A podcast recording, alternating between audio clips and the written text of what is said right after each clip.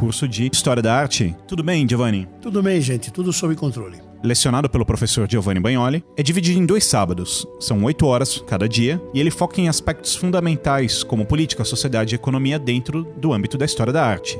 Isso para que a gente possa compreender melhor por que, como e com qual finalidade as diversas obras de arte foram feitas ao longo da história. No primeiro sábado, dia 22, falaremos sobre o que, Didio? Enfocaremos os principais movimentos artísticos da Idade Antiga. Isso pode abranger Egito, Roma, Grécia, Bizâncio. Na segunda parte, à tarde, damos continuidade com a Idade Média até chegar à Baixa Idade Média, que pra, praticamente preenche o Renascimento. No sábado seguinte, dia 29 de agosto, a gente continua. Na primeira parte, enfocaremos diretamente o aspecto da arte moderna, e aí nós temos do barroco até o neoclássico, praticamente, sendo que na parte da tarde vamos finalizar esses encontros com os principais tópicos da arte contemporânea, chegando praticamente até o minimalismo norte-americano da década de 70. Espero vocês no dia 22 e dia 29. Um abraço a todos e logo, logo nos encontramos num mergulho na história da arte.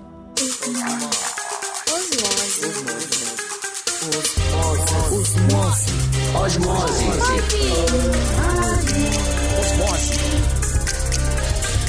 Osmose. Osmose.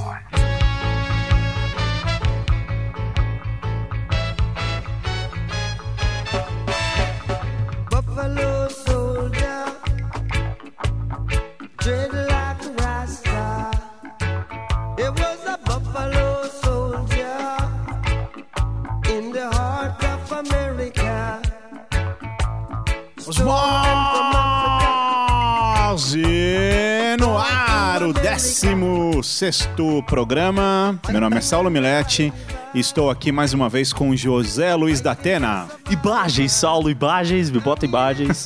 e aí, Bruno Fontanese mais uma vez. E aí, Saulo, tranquilo? Você sobreviveu à gravação do Chaplin?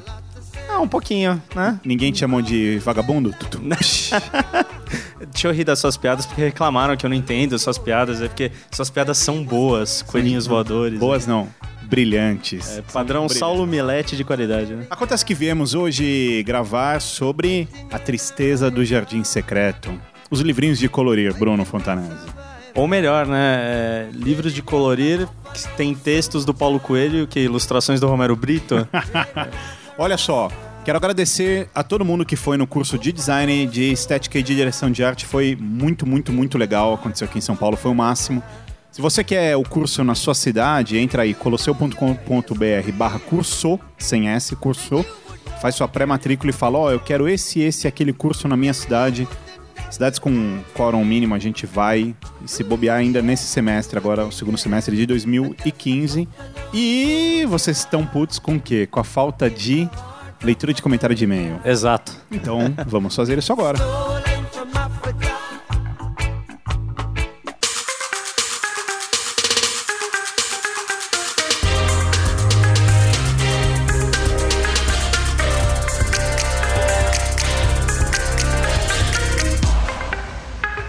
Leitura de comentário. Se você quer falar conosco, mande um e-mail para podcast@osmose.com.br ou mande direto pra gente também. Pode mandar para saula@osmose.com.br, bruna@osmose.com.br. Boa. Vou mandar do Luiz Luiz da Atena, arroba não, esse não Imagens, imagens. Esse não tem. Bruno, lê aí o, o, os primeiros aqui que são do programa 15, que a gente gravou com o professor Giovanni Bagnoli na semana passada. Então vamos aqui um comentário do Daniel Conte. Que feliz surpresa. Conte mais, Daniel. Hum, piada, tudo. tudo. Eu tenho que rir porque senão. que feliz surpresa descobrir o osmose. Aqui rola o omelete do Milete. Que, aliás, é uma receita tradicional muito simples, muito simples. Do omelete. Um dia eu vou fazer um podcast sobre omelete. Olha Boa. aí. Já pensou? Boa. Muito omelete, bom. omelete, cara. Eu acho que é uma frustração, assim, porque todo mundo faz, mas e o bom omelete? O omelete, entendeu? Só o omelete sabe fazer. Tem, o omelete do omelete, tem um é slogan, né? Tem a receita de família. Excelente programa, passou voando. Deu uma nova perspectiva do que visitar na Bota da Europa. Parabéns pelo programa. E PS, que layout do site, bem construído. Foda. Parabéns para quem construiu, porque, que a gente só comprou e adaptou. É, bom, cara, eu adorei esse programa, eu falei isso acho que tuitei até. Foi, foi muito legal gravar esse programa com, com o Giovanni. O que eu achei engraçado é como ele foi educado falando, poxa, passou voando, que é um outro jeito de falar. Que merda, né? Sim. Que foi o que todo mundo disse. Que merda, programa com 50 minutos, pô, deixa o cara falar. Mas não pode, não pode. Os mós tem tempo, pessoal. Tem tempo, não é, não é podcast de 3 horas, não. Tem que, tem que durar seu, seu traslado aí, sua casa, trabalho, trabalho, casa é o tempo necessário. Deixa eu, ver, deixa eu ler o próximo aí, Bruno. Vamos lá. Ah, Rodrigo Teixeira, fantástico o episódio. Além da aula de história com o professor Giovanni Bagnoli, esse programa despertou aquela vontade de pegar a mala e viajar para conferir de perto o Vaticano. Meus parabéns. E também teve a Cris Sapazzi, acho que é esse o sobrenome, que bravo, professor, bravo, muito bem. Tem outro comentário aqui do Rodrigo Pontinelli, falando muito bom no aguardo de outros episódios sobre cinema e na torcida para rolar um sobre Wes Anderson. Hum, então, É, Rodrigo, é- fala pra ele aí, Bruno. Cara, assim. Wes Anderson é ruim? Não é, né? Mas é hipster pra cá. É enfim, ruim? Não é, né? Essa Né? frase é. Mas obrigado, valeu, valeu pelo comentário. Eu falo isso da Sofia Coppola. Sofia Coppola é ruim. N- não, aí é. Ruim, é, né? é, é, assim, Mas tem coisa pior aí, né? não é com esse dia, nossa, como é bom. Tá aqui, mas é, é bom, é bom. Bom, vamos colorir então? Bora. Bora.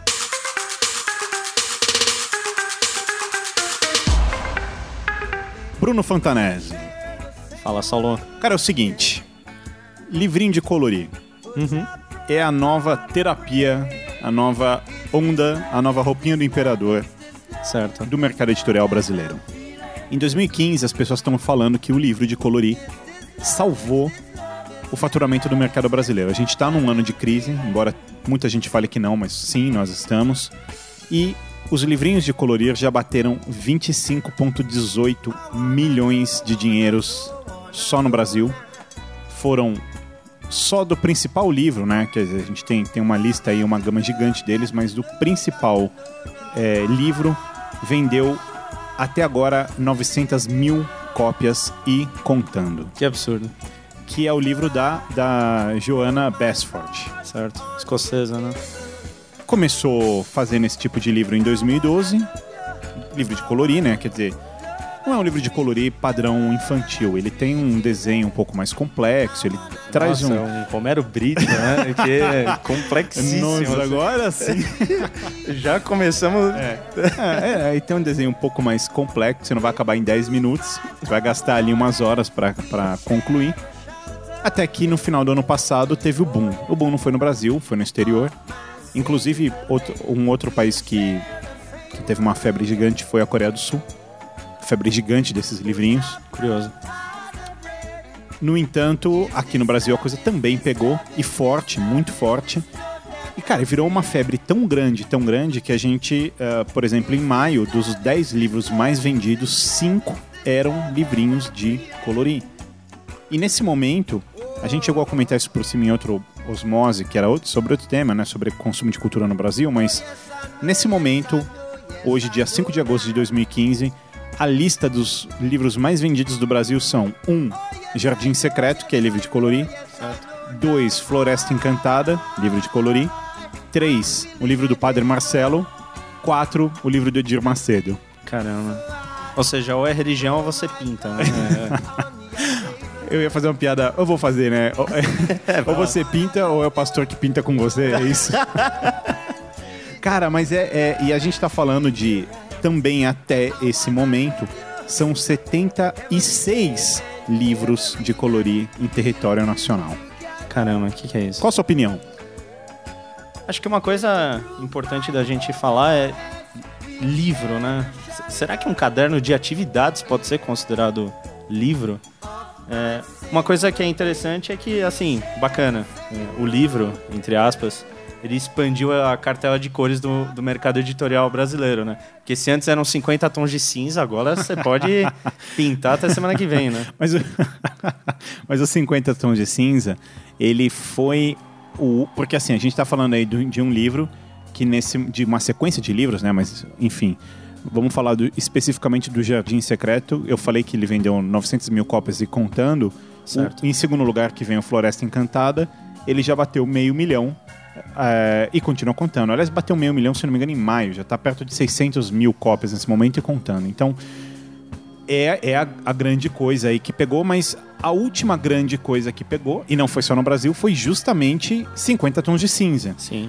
E en- entra no. A indústria cultural acaba absorvendo tudo e criando um formato, porque veio 50 tons de cinza e de repente as, as livrarias, eu me lembro que estavam lotadas de qualquer coisa. Aham. 50 tons de novas ideias para o seu Sim, negócio, sim. 50 tons de respostas para o seu chefe chato, 50 tons de. né? É, 50 Fórmulas e fórmulas. de né? 50, 50, 50. Uhum. Tinha livro de 150 tons de algo qualquer coisa.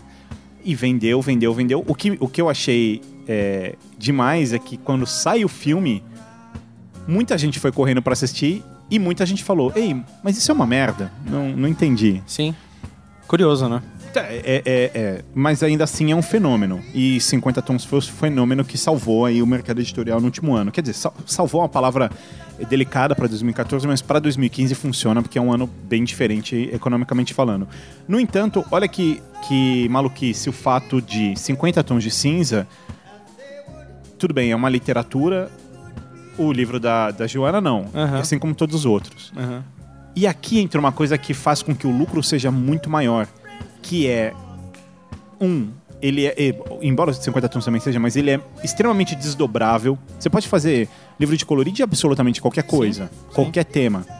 Só que mais curioso ainda é que você não precisa de tradução, de adaptação e de nada disso. Verdade. Você simplesmente muda o nome da capa, três paginazinhas de introdução e Sim. publica. É algo totalmente global, né? Qualquer pessoa tem condição de ir lá, pegar, pintar. Talvez por isso tenha, tenha sido um sucesso, mas. Queira ou não, é algo meio superficial nessa aula. Falando de sucesso ou de superficialidade, depende do nosso ponto de vista, é o seguinte: a maior parte das pessoas trata esse livrinho ah, falando que é algo, uma terapia, né? Que é anti-estresse. Que é aquela sua interatividade de estar ali pintando faz com que, com que você relaxe, com que você tenha uma. Mas aí eu te pergunto, será que isso é realmente uma terapia? É algo anti-estresse? Ou não seria uma infantilização do mundo? Então, é exatamente isso, porque. Ok, eu, pelo menos. é, eu fico extremamente estressado se eu for pintar algo, sabe? Se eu pintar alguma coisa, eu, eu tenho aque- aquela questão de eu tenho que completar essa atividade. Então, passa de ser algo prazeroso para ser algo obrigatório. Eu não gosto.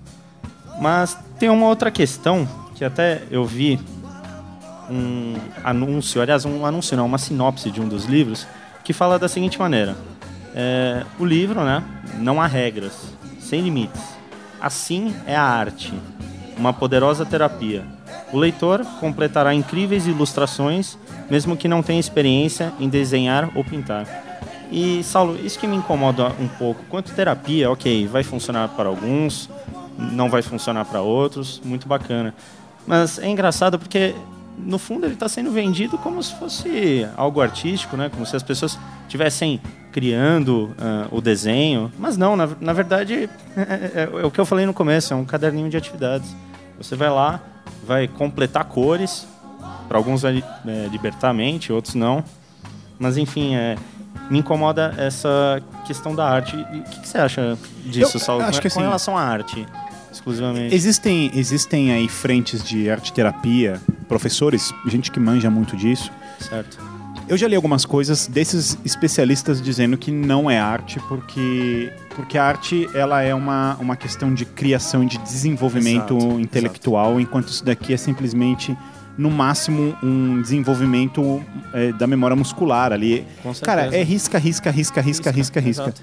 É como se fosse aquele caderno de ligar pontinhos. Você Ou não tá seja- fazendo nada além de ligar pontinhos. No entanto, tem um, tem um fato aí interessante que é o fato de você. Tem uma questão interessante que é o fato de você justamente se concentrar não só em trabalhar até finalizar algo, mas se concentrar em cada detalhe e ficar riscando, riscando, riscando. Você acaba deixando de lado os problemas e os pensamentos que estão na sua cabeça, você esvazia a sua cabeça, e aí tem uma sequência curiosa que é o seguinte: quando você vai fazendo isso e vai chegando perto de um desenho é, pronto, o sistema é, límbico do seu cérebro ele é ativado. Então, isso é muito legal, porque ele é o responsável pelas nossas emoções. Ah, e ele consegue regular um pouco o estresse do, do- da sua mente. E, e dentro desse sistema, tem uma parte específica que ele é responsável justamente pela sensação de prazer. Bacana. Então, que- é a coisa da recompensa. Você terminou, você tem a recompensa de ter terminado, né?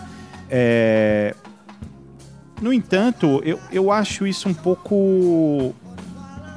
Digamos, um pouco raso e superficial demais. Com certeza. Porque você fica ali pintando, pintando, pintando, pintando e você não tá realmente desenvolvendo. Por exemplo, é, sei lá, vou estudar aquarela. Aham. E, e, cara, é aquarela, aquela coisa que você pega o pincel e, sabe, põe na água, pega o Sim. pigmento e, e deixa a água escorrer e vê aquilo acontecendo. Aquilo te desperta não só a atividade de você praticar uma arte, mas também a sua própria percepção estética com aquilo que você está construindo, né? Aham. E você vai tentando é, descobrir novos caminhos. Enquanto no livro de colorir, você só segue, se- sabe? É, é como se fosse aqueles brinquedinhos de criança de coloque o círculo no, no, círculo no lugar certo, Sim. coloque o quadrado no lugar certo. Quase um quebra-cabeça, sei lá, acho que talvez pintar uma carteirinha pra jogar Mega Sena é...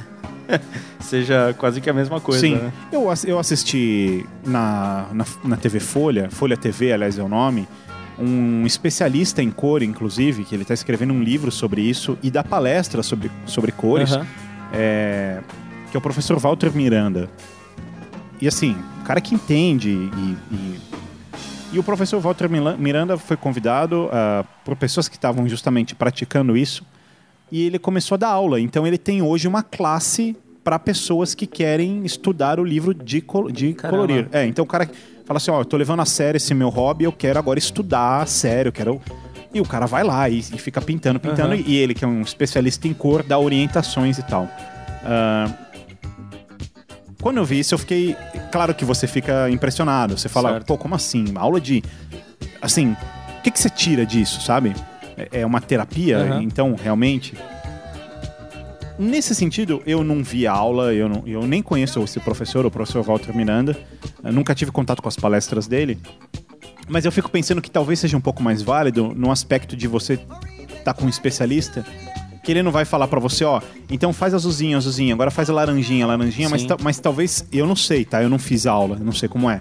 Mas se ele te força a entender um pouco mais de cor, então fala, Sim, olha, exato. você usou isso daqui, por que, que agora você não busca análogas? O que, que são análogas, professor? Ah, então, análogas são isso. E por que aqui você não trabalha uma complementar? Por que, que aqui você não faz, sabe, uma, é, uma construção... É, porque faz uma tríade aqui, sabe? Faz uma tétrade. Aham. Sabe o que é uma tétrade? Então, eu não sei. Aí eu acho que, que talvez seja interessante pro cara despertar esse... esse... Porque senão, cara, é...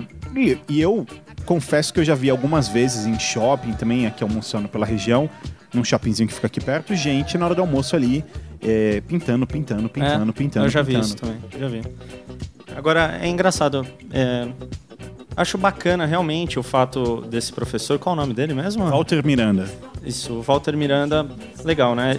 Só que assim, bacana, os alunos estão aprendendo, ou não, não sei, que nem você falou. É, a gente não sabe, é uma Sabe, suposição, é, é né? uma suposição.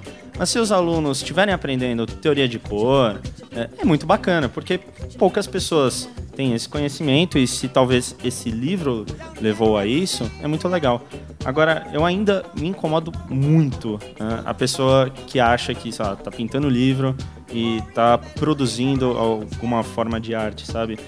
É, eu entendo alguns conceitos da arte contemporânea, no sentido de que, por exemplo, Romero Brito, um cara extremamente que faz cores, tem é, esse traço bem vetorizado que os livros também têm, essa coisa da arte naif e primitivista, sabe? Sim. Porque os livros de colorir eles têm isso, né? São selvas, ah, borboletas, então tem algo meio primitivo e é incrível porque as pessoas se encantam ah, por esse lado. Mas, enfim, É, entre, entre esses 70 e, e poucos, quase 80 livros, você tem até livro de bacanal. Tem, é. tem Floresta Encantada, é primitivo, tem. É, é primitivo. E, e tem livro de bacanal, tem livro de, de tudo que você possa imaginar. É, mas ainda assim, claro que ele é. Ele, ele não é para uma pessoa que quer desenvolver um lado do traço, da, da digamos, da composição enquanto Exato. forma, mas é simplesmente, olha, esse é o tabuleiro, pinta da cor que você quiser.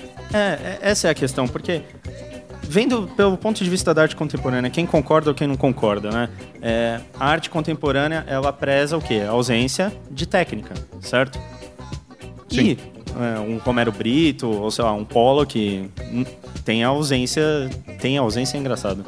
É, a ausência de técnica. E Ok, muito bacana. Só que eles estão produzindo algo. Eles estão fazendo o traço Sim. deles. Eles estão desenvolvendo alguma coisa. Isso sendo ruim ah, ou não, né? fi- Fica a critério de críticos e tudo mais. Só que aqui a pessoa de fato está preenchendo um quadrado com cor, né? É, é, é, simplesmente assim, isso, são, né, a arte contemporânea ela não, não vai prezar a ausência de técnica, porque você tem, por É, exemplo, tem dois um, lados, um Ron né? Mook que veio para São Paulo e o cara na- Isso. é, era a técnica ao Aham. extremo, o hiperrealismo, né? Sim. Mas sim, uma, das, Ah. uma das, das visões que você pode ter, que alguns artistas fazem esse tipo de leitura, é justamente isso. Uhum. Mas, mas ainda que não exista uma técnica, pelo menos formalizada, né? É, existe um discurso, existe um raciocínio, existe uma Exato. proposta. Exatamente. É. Quer dizer, pro Romero Brito nem raciocínio tem, né? Mas, assim, a, a obra dele é, propõe uma reflexão. Sim. Ele, ele pode não ter essa reflexão da, da própria obra, mas a obra dele propõe uma reflexão. E é exatamente isso, né? A arte contemporânea ela tem os dois extremos. Um que defende a ausência de técnica, ou seja, é um anti-romantismo, né? O, o autor não precisa ter técnica. E outro lado que preza a técnica ao extremo, ou seja, ah, que tenha um realismo, um figurativismo. Eu fico na cabeça, assim, a- ao meu ver, tá? É, Saulo Bobo, visão pessoal. Eu não gosto da separação é, de arte enquanto algo superior. Eu, eu particularmente não gosto. E eu acho que a arte é para todos. Tem Hum, que ser. É, eu, eu particularmente acho e. E fala em, em ambos os aspectos, tanto no aspecto como do apreciador, e eu acho que a, a arte. Eu sempre falo isso, que a arte é a confissão de que sua vida não basta para todas as pessoas. A arte está ali, você, você precisa dela, é, é, ela, ela traz algum, alguma, algum insumo, alguma essência que melhora a nossa compreensão Com da vida, ou enfim. Isso é um aspecto. O outro é enquanto composição.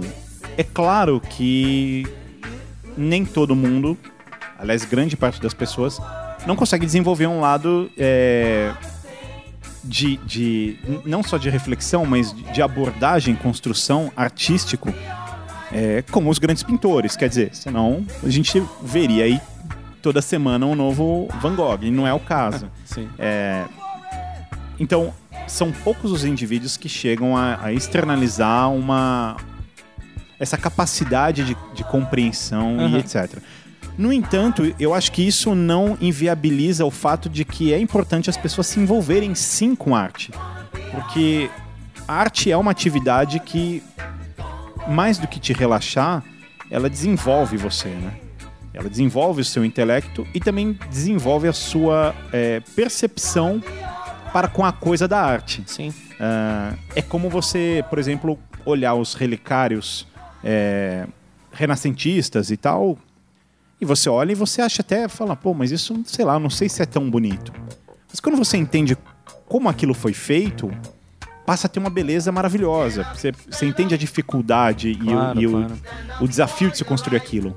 Mas veja, aí, aí eu tô falando de algo que sim envolve técnica. Eu acho que não, não é necess- necessariamente. Aham. Embora a ausência de técnica também possa ser encarada como uma Sim. técnica. É, meu ponto aqui nessa conclusão é que o livro de colorir, cara, ele não desenvolve você nem na reflexão para coisa da arte Aham. e também não desenvolve você é, na, na sua própria expressão e raciocínio de construção daquilo que você foi, enfim, é, que te marcou, que você quer externalizar. Ele, ele não faz nada. Porque se você pintar um livro de colorir de ponta a ponta e o seu próximo livro for um livro branco, você não vai saber o que fazer. Sem as linhas, você não sabe o que fazer. Você vai pegar o, o- o lápis de colorir e vai ficar pintando, pintando, pintando e, cara, e acabou. E assim, além do investimento que as pessoas fazem com um livro, a média desses livros, uma média de preço aí é de na casa de 30 reais. Caramba. É, dá 28 reais, 27,98, segundo um dado que eu, que eu busquei. Mas, por exemplo, uma caixa de. Você tem caixas de lápis de cor aí de 30 a 40 reais, como você Ah, tem 1.500. kits, é, kits profissionais de mil, 1.500, é exatamente isso. É, e que trouxe também um, um acréscimo nas vendas das fabricantes, Sim. que agora em 2015, nesse primeiro semestre, tiveram um aumento de 210% nas vendas. 210% nas vendas. Aliás, eu não duvido que essa iniciativa de fabricar eh, livros para colorir tem algo a ver com, sei lá, liberar estoque aí de lápis de cor. Pode ser. Não, eu não sei, eu, eu acho que não sei, acho que eu acredito muito em acaso, sim. Sim. Talvez um acaso. Sabe o que, o que me lembra? Na Copa do Mundo de 2010, se eu não me engano, a Panini lançou um álbum de figurinhas que em 2010 foi uma febre. O álbum Aham. de figurinhas virou uma É, febre. sim, foi da Copa da África do Sul. Da Copa da. África do Sul virou uma febre. Todo mundo tinha, todo mundo comprava figurinha, todo mundo começou. E, e até, até aquele momento, o álbum de figurinhas é, não era uma coisa de mainstream como já havia sido no passado. Eu me lembro quando era garoto que, pô, tinha um álbum de figurinha dos dinossauros, cara. Pô, esse daí era o clássico. É, era comum um álbum de figurinhas, bater figurinha, né? Bater bafo. Sim. E de repente isso morreu com o, o- Quer dizer, morreu não, mas diminuiu significativamente. Até chegar a Copa de 2010 e de repente um boom. É, e começou álbum de figurinha de, de tudo, como a gente sabe. Em 2010 o álbum de figurinhas voltou, só que não foi. Em, desculpa, em 2014 o álbum de figurinhas voltou, mas ele não foi o sucesso que foi como em 2010. Quer dizer. É realmente um acaso, eu acho. Eu, não, eu não acho que chega ao ponto de. De ser uma estratégia Não, de, não, de não. planejamento, de marketing. É, Mas eu posso ser muito inocente também.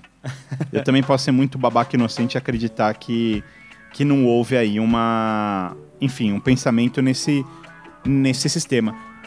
De qualquer forma, a gente está falando de algo que é um hábito terapêutico, né? sim. E um hábito terapêutico passado, que ainda tem gente que faz, mas eu me lembro, minha mãe fazia isso, né? Faz até hoje, que era tricotar.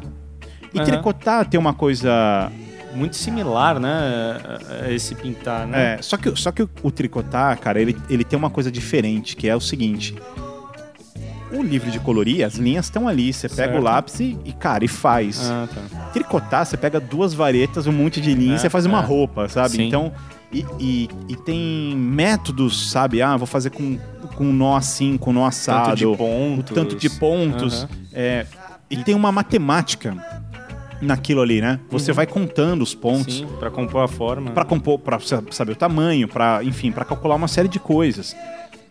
E cara, é muito legal, sabe? Então, Aham. e o tricotar tem uma característica que é você tricota, existe algo na música, a gente chama isso de memória muscular, que é quando você começa a estudar música, no começo é muito difícil porque você precisa é, pensar naquilo que você quer fazer. Aham. Então, cada nota que você vai dar, uma atrás da outra, pensar no tempo, pensar na dinâmica, no ritmo, etc.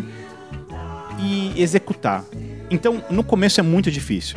Conforme você, isso começa a se tornar natural, você já não precisa pensar assim, ah, preciso fazer um si. Ah, então peraí, então esse dedo na casa 1, esse dedo na casa 3. Quando isso fica natural, você, é como se você não, não pensasse mais. Aham. Você simplesmente é como andar. Você fala, ah, vou andar até ali, Sim. você anda. Então, de repente, você fala, pô, preciso fazer um, um dó, um mi e um sol. Você faz dó, mi, sol, acabou. É, o músico desenvolve e isso vai para a memória muscular, que é ele começa a ter a capacidade de, por exemplo, tocar uma música e conversar com uma pessoa ao mesmo tempo, porque ele já não sofre, entendeu? Aham. É, para fazer aquilo. O tricotar é um pouco isso. No começo você tá ali se matando, só que a maior parte das pessoas que tricotam fazem isso, por exemplo, vendo TV ou fazendo alguma outra atividade, prestando atenção na outra atividade e vai fazendo, vira memória muscular. Aham. É, e ainda assim, é uma, é uma, digamos, terapia, uma atividade que você faz também em conjunto. Muitas pessoas tricotam em conjunto. Sim. Uma aprende a tricotar com a outra e vão fazendo e tal. E algumas pessoas tricotam até a mesma peça, né? Um tapete, esse tipo de coisa. O livro de colorir também. Muita gente se encontra pra sentar numa mesa e ficar ali colorindo, colorindo e colorindo. Então, nesse aspecto talvez seja, eh, no aspecto Sim. coletivo, seja uma, uma terapia, sim. Aham. E considerando que as pessoas são diferentes, que cada um tem seu drive, cada um tem seus anseios pela vida, o que para alguns é banal, para outros pode ser uma terapia. Sim, com certeza. Eu tô falando pra caralho aqui, mas eu, eu tô falando, falando, falando e concluo aqui dizendo que pra mim a parte mais triste não é o fato de pessoas buscarem terapia nisso. Porque acho que a pessoa pode buscar Sim. terapia que ela quiser, que de bengala, o que ela quiser. a pessoa, cada um tem que ser feliz do jeito que quer. O que eu acho triste é saber que os de cinco, dos dez livros mais vendidos no Brasil, cinco são de colorir e boa parte dos outros são, são de igreja, Sim. de esse tipo de coisa. Cara, não se lê. Não. Porque ler também é uma terapia. Aham. Você lê pra relaxar, Total. né? E aí sim você começa a construir a sua personalidade, né? Com uma leitura mais interessante, você vai começar a abrir sua mente, né? É aquilo que o Saulo falou. A arte liberta. Não, falei que a arte é a confissão de que sua vida não basta. Isso. Mas a arte liberta A também. arte liberta. Que, aliás, é uma opinião que nós, nós dois temos, né, Saulo? Ainda bem, cara. Senão estaria errado. Como sempre, É. né? E tem uma outra questão que eu queria levantar aqui. Ah, os livros de colorir, queira ou não, eles têm uma, um- uma característica superficial, né? É, o seu envolvimento, ok, você vai lá, pinta. Por mais que o, o pintar te agrade, no fim das contas você vai terminar de pintar uma página, vai passar folha, começa a pintar outra, assim vai. E o seu interesse é no- completar, apenas completar o livro. É que nem o Saulo falou, é um livro de figurinhas. E tem um, um sociólogo polonês chamado Zygmunt Bauman, que eu gosto muito, e ele traz um conceito de modernidade líquida que é muito aplicado mais pro lado social do convívio entre as pessoas, mas aqui facilmente a gente pode aplicar para esse envolvimento, né, com o livro, o dito livro. Então ele fala assim: líquidos mudam de forma muito rapidamente, sob a menor pressão. Na verdade, são incapazes de manter a mesma forma por muito tempo. No atual estágio líquido da modernidade, os líquidos são deliberadamente impedidos de se solidificarem. A temperatura elevada, ou seja, o impulso de transgredir, de substituir, de acelerar a circulação de mercadorias rentáveis, não dá ao fluxo uma oportunidade de abrandar, nem o tempo necessário para condensar e solidificar-se em formas estáveis, com uma maior expectativa de vida. Ou seja, é isso. Na verdade, as pessoas elas não têm mais interesse ah, em ter um envolvimento sólido com as coisas. É algo muito líquido que é, facilmente, sabe, é, se evapora, escorre pela mão. E Sim, sim, sim. É, faz todo sentido. Eu tava ontem no, no almoço conversando com um amigo, Benny, e ele tava. A gente tava justamente falando meio que sobre isso, né? Sobre. Sobre a quantidade de informação que a gente recebe e a. E a superficialidade delas, né? Porque você, assim, você lê e acaba descartando, né? É, e, e a gente nunca viveu uma- um período da história, e isso é incrível, onde a informação fosse tão fácil de ser encontrada, né? Pois é. É muito fácil encontrar informação, é muito fácil é, consumir informação. Você pode abrir a internet ali e ficar caçando um Wikipedia. É, goste ou não, você pode entrar ali, ficar clicando e clicando e você fala, pô, quero saber sobre a peste negra. Nossa, como assim Siena? Si, o que, que é Siena? Nossa, então o que é o palio de Siena? Ah, então, nossa, mas e os bancos? É. Caramba, então o banco vem da... Ah, e, e aí você entra num looping de... Que é uma terapia, um estudo. Aham. Mas na verdade não. Na verdade, é... A superficialidade, ela é muito grande, né? Aham. Tanto que um tema, um termo que a gente ouve diariamente é a, a, nova. Ah, é, fulano fez tal coisa e virou polêmica na internet. É, garoto tira foto, não sei o que, e vira polêmica na internet. Mãe filma, não sei o que lá, e vira polêmica na internet. Pois é. E jornalista publica nota que vira polêmica na internet. Então é tudo polêmica, polêmica, polêmica. Se consome muito polêmica e pou- pouca ah, cultura. Em relação a- a- a- ao trabalho que isso pode desenvolver para alguém, eu havia lido de eh, sobre uma, uma médica chamada. eh, como é que era? Annelise Scott, que ela, ela foi uma das primeiras pessoas que comprou ah, os livros de colorir, que, que tentou fazer um trabalho terapêutico, né? Não uma Aham. das primeiras que comprou. Mas ela começou a levar esses livros para pacientes com Alzheimer. E esses pacientes mostraram uma, uma melhora ali na, na, na atividade. Mas aí a gente tá falando de uma pessoa com Alzheimer, não de uma pessoa com, Aham. com sua capacidade intelectual ah, intacta e sem, sem nenhuma doença eh, consumindo ela e, e tudo mais. Cara, e, e eu acho que aqui é, esse esse é o grande ponto, entende? Que é o que a gente estava falando anteriormente. é justamente a falta de, de brio de querer consumir alguma outra coisa. Aham. Porque, porque, assim, sério, vamos lá. Uma, uma atividade para tirar o seu estresse não precisa ser uma atividade banal. Você pode Não. tirar o seu estresse fazendo coisas que vão, vão acrescentar você. Tudo bem, você pode falar assim, ah, mas, putz, sei lá, eu tô inventando, tá? Ah, eu, eu sempre quis aprender francês. Ah, não, mas aí é muito difícil. Eu vou mais me estressar com a dificuldade de aprender do que eu- qualquer outra coisa. Tá bom, putz, mas e ler um livro bacana? Você não vai se estressar lendo um livro. Não, não tem como. É, ou se envolvendo até com uma atividade é, esportiva, por mais leve ou pesada, não interessa, tá? Pode ser, pode ser tanto andar, dar duas voltas por dia no quarteirão para tentar se estressar, como pode ser, sei lá, começar a jogar alguma coisa, praticar um esporte, seja, seja o que for. O que eu quero dizer é, a atividade para tirar o seu estresse não precisa ser necessariamente uma atividade que você não pense. né? Você pode muito bem curtir e relaxar, ter êxito com, com, a, com enfim, com seu relaxamento, é, fazendo algo, por exemplo, vou fazer um jardinzinho na varanda de casa, sabe? Sim, Sei lá. com certeza. É, não é simplesmente, ah, tô colocando ali, não tô pensando. Não, você tá pensando, você tá pensando no tipo de adubo, na planta, você tá vendo o ciclo de, de, de regar, e aí você começa a entender mais, você começa a falar, pô, quando eu coloco cascalho não dá tão certo quanto eu coloco pedra. Sei lá, eu não tô, eu não tô querendo demonizar o livro, Não. embora eu esteja, embora eu esteja, eu- eu não tô demonizando o livro, na verdade, eu tô demonizando a percepção de que ele é um cânone da salvação do seu estresse. Por- porque você pode ainda se frustrar com isso, cara. Eu me, lembro, eu me frustrei com. Eu fiz o álbum de figurinhas em 2010. Aham. Tava na, na onda do trabalho, todo mundo comprando, e eu comecei a comprar também e tal.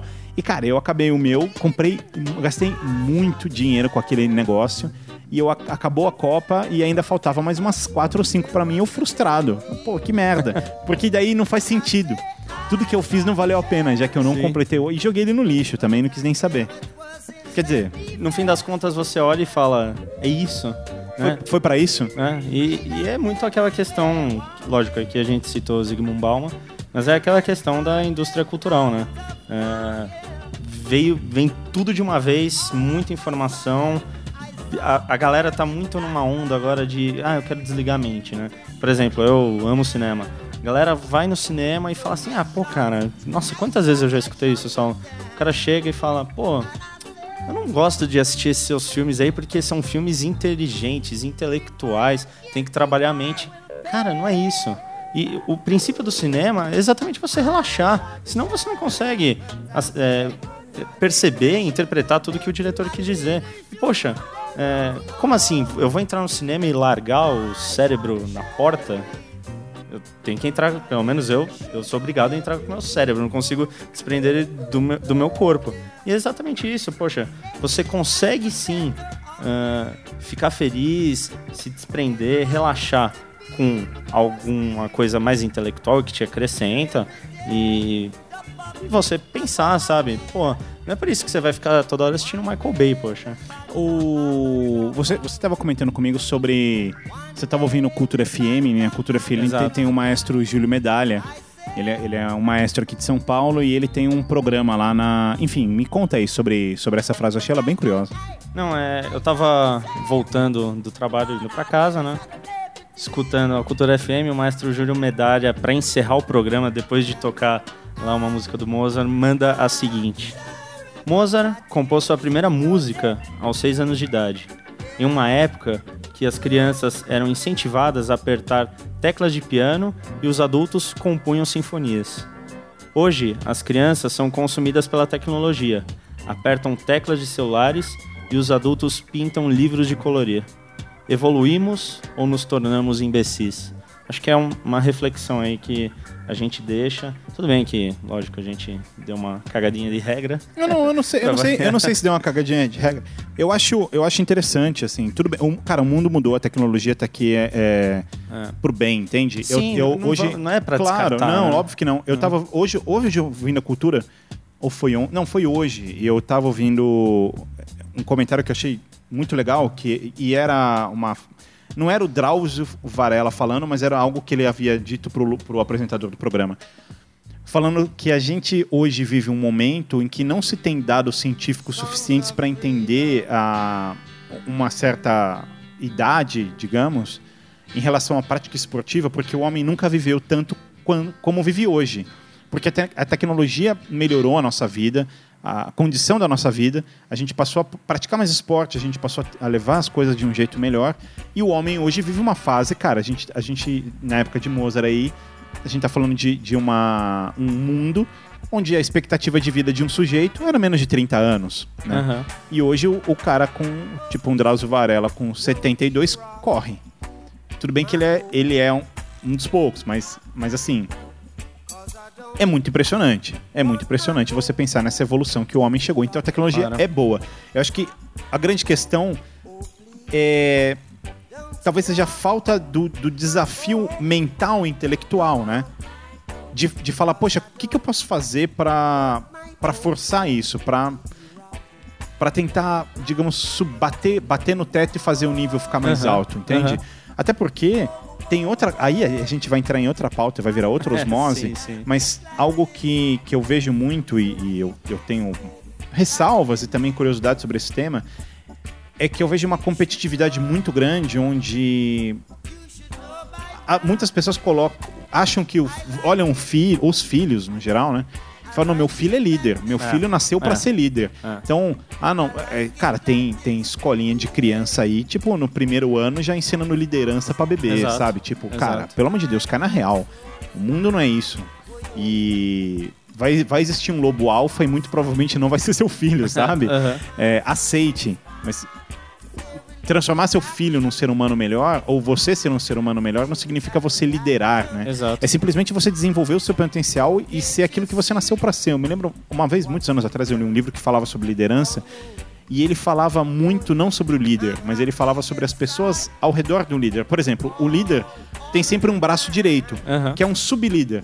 E, cara, sem esse cara, o líder não é líder. Ele precisa desse cara. Aham. É, então, é, é uma hierarquia no, no planeta, entende? Você tem os caras que, que vão ser o, o- presidente da empresa, o presidente do país, etc. E você tem um escalão e você tem que ter o operário, enfim. E, e todos eles são e precisam ser desenvolvidos intelectualmente. A questão não é a posição que você tá, Sim. mas é tudo aquilo que você conseguiu desenvolver no seu intelecto para fazer o que você nasceu para fazer de forma adequada. Não, não existe um, um melhor e o pior. Talvez o pior seja alguém que não queira se desafiar e se alimentar para fazer esse tipo de coisa. Agora sim a gente tá cagando regra. É, e pra cagar um pouquinho mais de regra, é, não, por exemplo, poxa, não é porque, sei lá, eu sou um publicitário, é, um advogado, que esse é o termo, cer o termo certo. Correto, né? Advogado. Advogado, isso. Ou engenheiro, sei lá.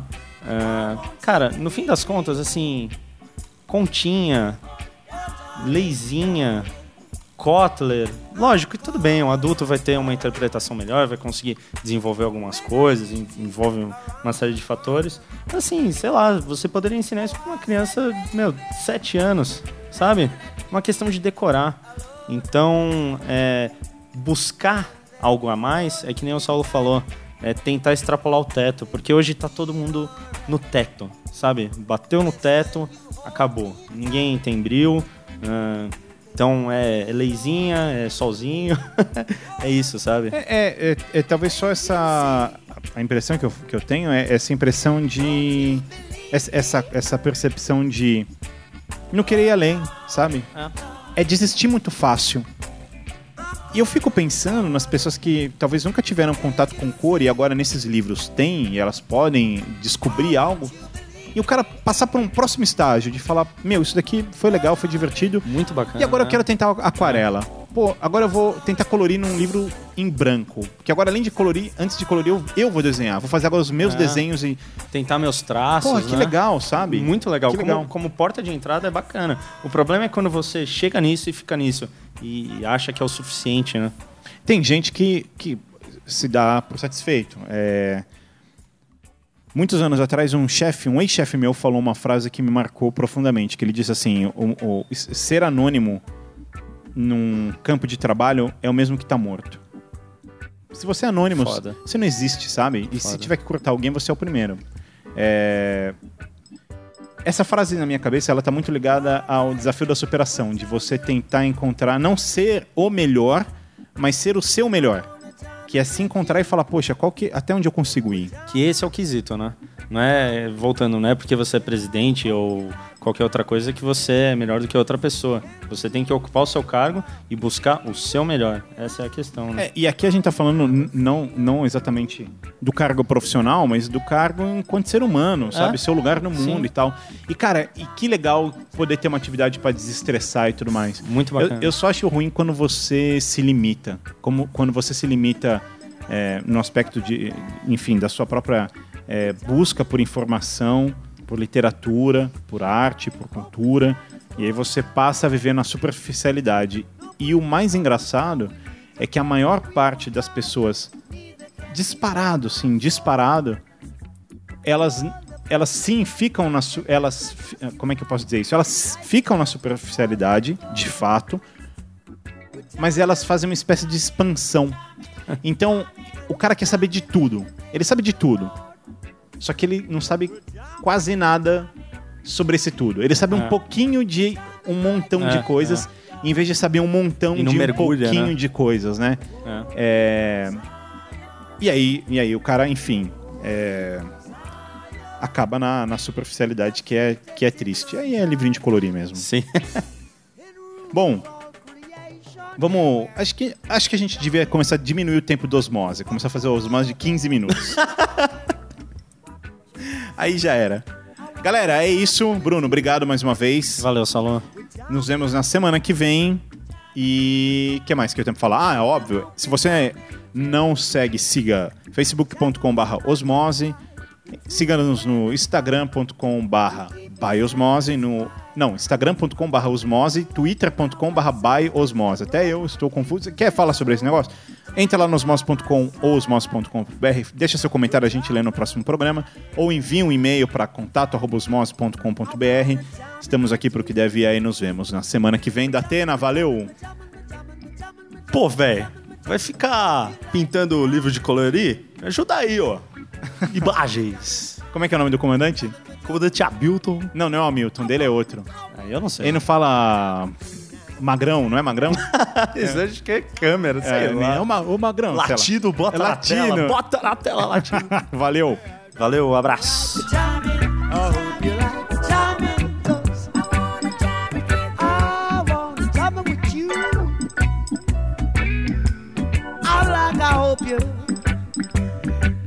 you like a diamond tune. I wanna jam it.